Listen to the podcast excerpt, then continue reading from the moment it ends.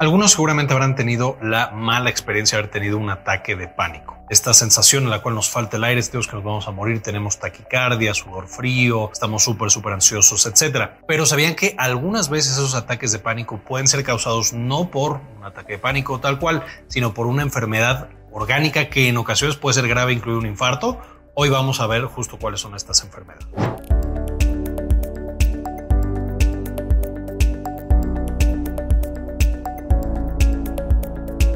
La mayoría de los ataques de pánico van a estar asociados, por supuesto, a una enfermedad mental asociada con ansiedad. paciente que tiene mucha ansiedad como patología,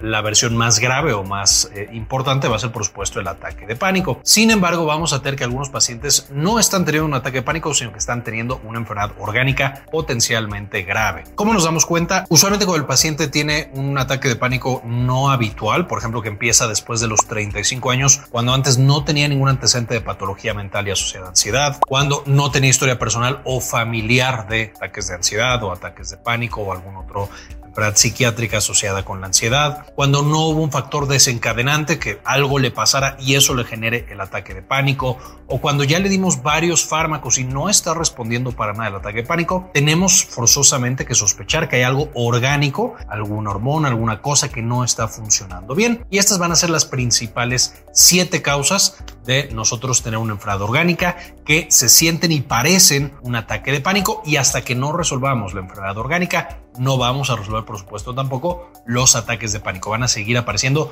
por más que recibamos consulta psicológica psiquiátrica y demás porque necesitamos arreglar este, esta patología orgánica Número uno, seguro ya se lo imaginan, es por supuesto las patologías cardíacas. Cuando nosotros tenemos un problema en el corazón, ese solito puede causar taquicardia, palpitaciones, puede causar que se acelere la respiración, que sudemos frío, etcétera, etcétera. Entonces puede llegar a pasar especialmente en mujeres ya un poco más grandes que piensan que están teniendo un ataque de pánico cuando en realidad están teniendo un infarto. Otras patologías que se pueden parecer es la fibrilación auricular, que ya hemos platicado en el canal, les dejo la parte de arriba, son estas palpitaciones anormales en el corazón que son muy peligrosas porque puede llevar a coágulos que causan infartos en diferentes partes del cuerpo. Podemos tener también, por supuesto, algunas otras arritmias de diferentes variedades e incluso insuficiencia cardíaca, ya sea que ya sabíamos que teníamos la insuficiencia cardíaca o no lo sabíamos y de pronto empieza a debutar como ataques de pánico y realmente es una crisis de insuficiencia, es decir, el corazón está haciendo muy poquito trabajo y por eso sentimos que nos vamos a morir. Entonces, por supuesto, necesitamos descartar estas patologías cardíacas cuando tenemos un ataque de pánico de las características que mencionaba previamente. En el segundo lugar tenemos, por supuesto, la patología respiratoria y aquí todos lo sabemos, cuando nos hace falta el aire vamos a sentir mucha ansiedad y no es que tengamos una enfermedad mental. ¿Cuáles van a ser las principales patologías? Estas usualmente el paciente ya las va a conocer, principalmente asma. Cuando tenemos asma, un ataque de asma, una crisis de asma se puede sentir como un ataque de pánico bastante, bastante severo. Tenemos la versión ya más grande del asma, más grande en el sentido de que le da usualmente a pacientes con mayor edad, que es la enfermedad pulmonar obstructiva crónica o EPOC, que también ya hemos cubierto en el canal, les dejo enlaces en la parte de arriba, pero por supuesto casi cualquier patología que cueste trabajo respirar nos puede llevar a algo parecido a un ataque de pánico. De nuevo, no es un ataque de pánico, solamente está mimetizándolo, se está pareciendo a un ataque de pánico. Aquí tenemos desde una neumonitis, una neumonía, o sea, alteraciones del diafragma o del nervio que mueve este diafragma, que es el nervio frénico. Todo esto nos puede llevar también a esta sensación como si tuviéramos un ataque de pánico y no se va a, resolver y se va a repetir hasta que nosotros logremos corregir justamente esta patología pulmonar. Tumores pulmonares, por supuesto, también incluidos, ya sea cáncer de pulmón o alguna otra tumoración pulmonar. Y finalmente, algo que esté obstruyendo la vía aérea puede causar algo como un ataque de pánico. Número 3. Las enfermedades endócrinas es decir, de las hormonas, también pueden llegar a causar sensación de ansiedad y ataques de pánico. Y ya hemos platicado de algunas muy, muy específicas. De la más común, por supuesto, es el hipertiroidismo. Una hiperactividad de nuestras hormonas tiroideas nos va a llevar, por supuesto, a tener una hiperactividad metabólica. Todas nuestras células están trabajando al máximo y esos pacientes pueden llegar a presentar ansiedad de manera importante y con una tormenta tiroidea, que es como la máxima expresión del hipertiroidismo,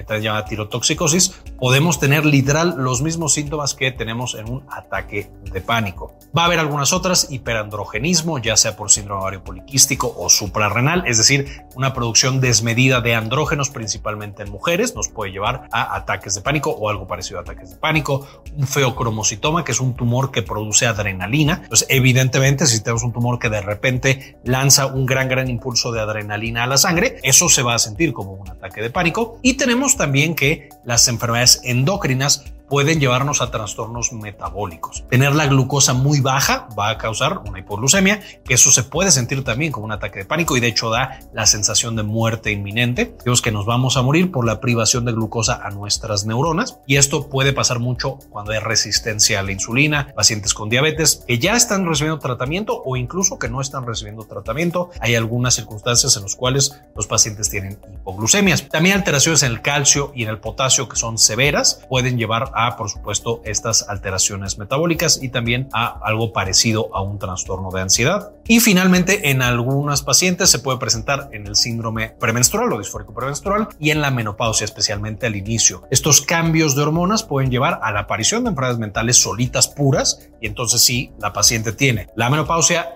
la enfermedad mental y los ataques de pánico, pero en otras pacientes puede ser que simplemente el cambio hormonal sea el que nos esté llevando directamente a algo parecido a un ataque de pánico, que de nuevo, cuando damos un manejo adecuado para este desequilibrio hormonal, se mejora por completo estos ataques de pánico. En cuarto lugar, por supuesto, muy evidente, las enfermedades neurológicas. El cerebro, por supuesto, es el que genera la ansiedad. Entonces, si nosotros tenemos una enfermedad orgánica del cerebro, algo no está funcionando dentro de nuestro cerebro, en la química y en la parte eléctrica, por supuesto, esto puede precipitar ataques de ansiedad. De lo más, más frecuente, por supuesto, es la epilepsia. Los pacientes que tienen una epilepsia, principalmente en epilepsias parciales, es decir, que afectan una parte del cerebro, porque si afectan toda la corteza, ya sabemos que el paciente cae inconsciente. Entonces, cuando está afectando una sola parte del cerebro, especialmente, por ejemplo, las epilepsias del lóbulo temporal, puede asociarse de manera importante a crisis de ansiedad. A otras manifestaciones, pero particularmente a crisis de ansiedad.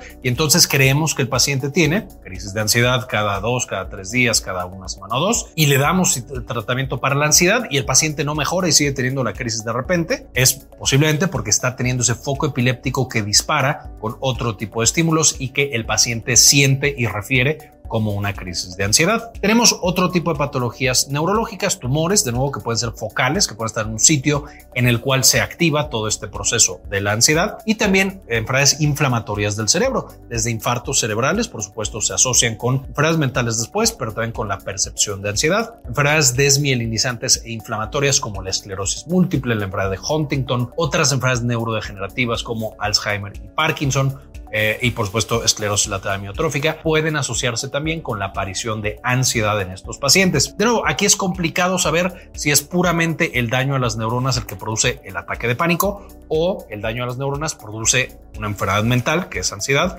y después nos lleva, por supuesto, a tener ataques de pánico, pero definitivamente si estamos en un paciente que solamente tiene ataques de pánico, que son raros, como ya lo mencionábamos, aparecen muy adelante en la vida, sin antecedentes de otras enfermedades mentales, entonces podemos a investigar si no es una enfermedad neurológica la que nos está llevando a esas crisis de ansiedad, de nuevo, de difícil control. Número 5, tenemos la toxicidad. Por supuesto, va a haber algunas sustancias que llegan al cerebro e incrementan su actividad. Si nosotros tomáramos más o nos exponemos a demasiadas de estas sustancias, pues vamos a tener algo igualito a una crisis de ansiedad, ya sea así lo refiere el paciente, así lo sentimos, o así nos llega un paciente al consultorio, a la salud de urgencias y tenemos que ver cómo lo vamos a manejar. Aquí algunas de las cosas clásicas que pueden llevar a una crisis de ansiedad y un ataque de pánico, cuando el paciente no tiene una enfermedad mental subyacente, o al menos no una enfermedad mental asociada a ansiedad, es por supuesto el consumo de psicoestimulantes, cosas como anfetaminas, como alguna otra sustancia de abuso que es estimulante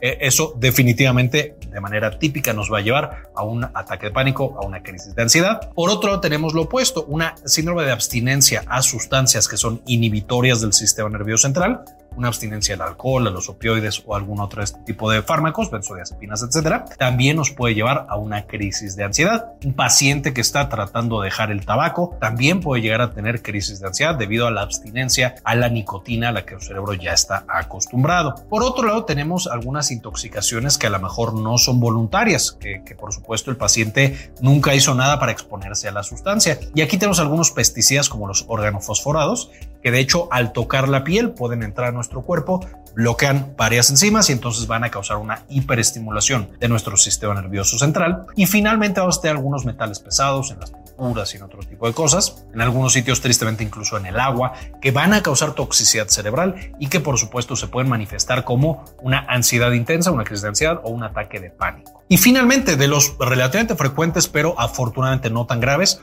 una intoxicación por demasiada cafeína. Y aquí podemos tener un estudiante, una persona que está consumiendo demasiado café de manera consciente o una persona que no lo sabía porque está tomando, por ejemplo, bebidas energéticas que no todas las personas saben que tienen concentraciones excesivas y eh, prácticamente tóxicas de cafeína. Se toma varias y entonces puede tener una crisis de ansiedad debido a la sobredosis de cafeína que está consumiendo. Lo mismo podría pasar para una persona que ya está acostumbrada a dosis muy muy altas de cafeína, lo deja de tomar por un periodo de tiempo y luego lo retoma en la dosis que tomaba antes. El cerebro ya no está acostumbrado, entonces puede llevarnos, por supuesto, a este tipo de crisis de ansiedad. La número 6 son principalmente enfermedades autoinmunes. Ya lo hemos platicado un poco en el canal, pero cuando un paciente tiene una inflamación crónica, por ejemplo, por una enfermedad autoinmune, algo de mi sistema inmune que está atacando mi propio cuerpo y lastimándolo, esas sustancias van a llegar al cerebro poco a poquito, después más y más rápido, y van a cambiar por completo el metabolismo cerebral. Y entonces van a hacer que todos nuestros neurotransmisores estén completamente desbalanceados. Las enfermedades autoinmunes pueden llevarnos de manera muy frecuente a padecer depresión, tienen una alta frecuencia de depresión, pero también nos pueden dar ansiedad y, por supuesto, ataques de ansiedad o ataques de pánico. Entonces, cuando un paciente tiene,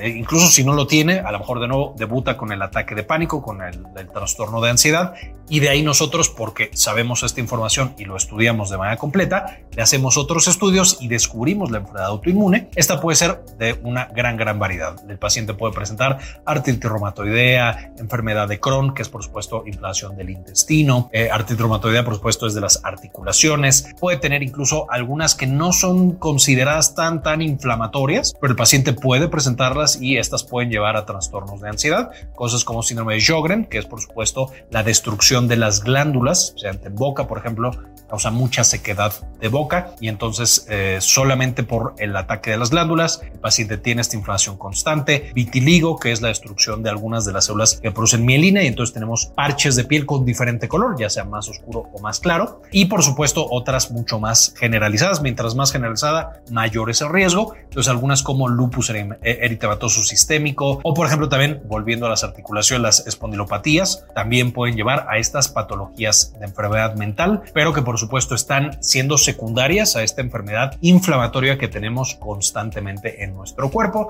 y por eso, por supuesto, tenemos que analizar a estos pacientes para descartar estas patologías autoinmunes inflamatorias. Y la séptima es, por supuesto, las infecciones. Evidentemente, cualquier infección causa una respuesta inflamatoria importante y entonces ya platicamos que la inflamación solita cambia el metabolismo cerebral y ya tenemos varios videos en el canal hablando de cómo la inflamación afecta el metabolismo cerebral. Entonces, una vez más, cualquier infección puede también llevar a trastornos de enfermedades mentales y también, por supuesto, a ataques de pánico. Ahora, mientras más fuerte la infección, pues más probable es que cause alteraciones mentales. Entonces, cosas como sepsis, por supuesto que son de alto riesgo para eh, que un paciente tenga alteraciones como ataques de pánico, que ya sabemos que la sepsis, porque ya lo vimos en ese otro video eh, que les dejo en la parte de arriba, Finalmente, algunas infecciones que no son tan fuertes, es decir, no causan una inflamación tan intensa de inicio, pero que son crónicas, es decir, que todo el tiempo tenemos ahí la infección, van a llevar también a tener este tipo de enfermedades neuropsiquiátricas. Cosas como VIH antes de que demos el tratamiento, eh, ya lo hemos platicado, puede eh, o está asociado a un riesgo alto de este tipo de enfermedades y de ataques de pánico. Vamos a tener cosas como mononucleosis infecciosa, como herpes, también pueden llevar a este tipo de ataques de pánico cuando dan el brote, pero también con la inflamación constante que van a estar generando, especialmente cuando el tratamiento no se da de la manera correcta cosas como la tuberculosis cuando está en su estado latente, eh, es decir, cualquier tipo de infección de manera crónica nos puede llevar a un riesgo elevado de este tipo de enfermedades mentales. Y una vez más, no quiero decir que todos los pacientes con un trastorno de ansiedad o con ataques de pánico tienen alguna de estas enfermedades. Vamos a sospechar de estas enfermedades, especialmente en estos casos difíciles de manejar, que se ha dado mucho tratamiento y no se logra eh, componer el paciente, no hay una mejoría, que da de manera muy extraña a lo que habitualmente esperamos en un ataque de ansiedad, en una eh, enfermedad asociada ansiedad. Sin embargo, tenemos que tenerlas en mente porque me ha tocado, muchos pacientes llegan y llevan años a lo mejor en tratamiento y nomás no mejoran o incluso empeoran y descubrimos que tiene una enfermedad orgánica y ya es un poco tarde para tratar esa enfermedad orgánica. Es decir, ya ha habido consecuencias malas para la salud del paciente. Entonces tenemos que tenerlo en mente y tenemos que estudiar a nuestros pacientes cuando sospechemos tipo de patologías. Idealmente siempre tendríamos que estudiar a nuestros pacientes, pero bueno, por cuestiones económicas y demás no siempre es posible, pero siempre que sea posible hay que hacerlo, especialmente si sospechamos que ahí ese ataque de pánico o ese eh, trastorno de ansiedad nos está dando por cosas a lo mejor más extrañas, y es decir, enfermedades orgánicas. Es básicamente la información. Como siempre, en la descripción del video van a encontrar más información para que puedan leer mucho más de este tema y aprender más. Y por supuesto, antes de irme, le dedico este video a algunos de los miembros de la comunidad que nos apoyan con una donación mensual de uno o de dos dólares. Este video se lo dedico a Rubí Romano Aguirre, Amor Rubalcaba, María Eugenia Sobrino, Boni Araf, Javi88, Irene Valdovinos, Efraín Ticona Paucar, Ferdinand Fernández, Carmen Carísimo, eh, Gravy Núñez, Saúl Reyes, doctora Susana Vidal, doctor Fermín Valenzuela, Pablo Antonio, Liz 53, Cindy Magaña Bobadilla, Gilberto Argueta, Javier Mejía, Hernán Gustavo, Sandy Oliva y Enrique Segarra. Muchas gracias por el apoyo que nos brindan cada mes. Con esto terminamos y como siempre, ayúdenos a cambiar el mundo, compartan la información.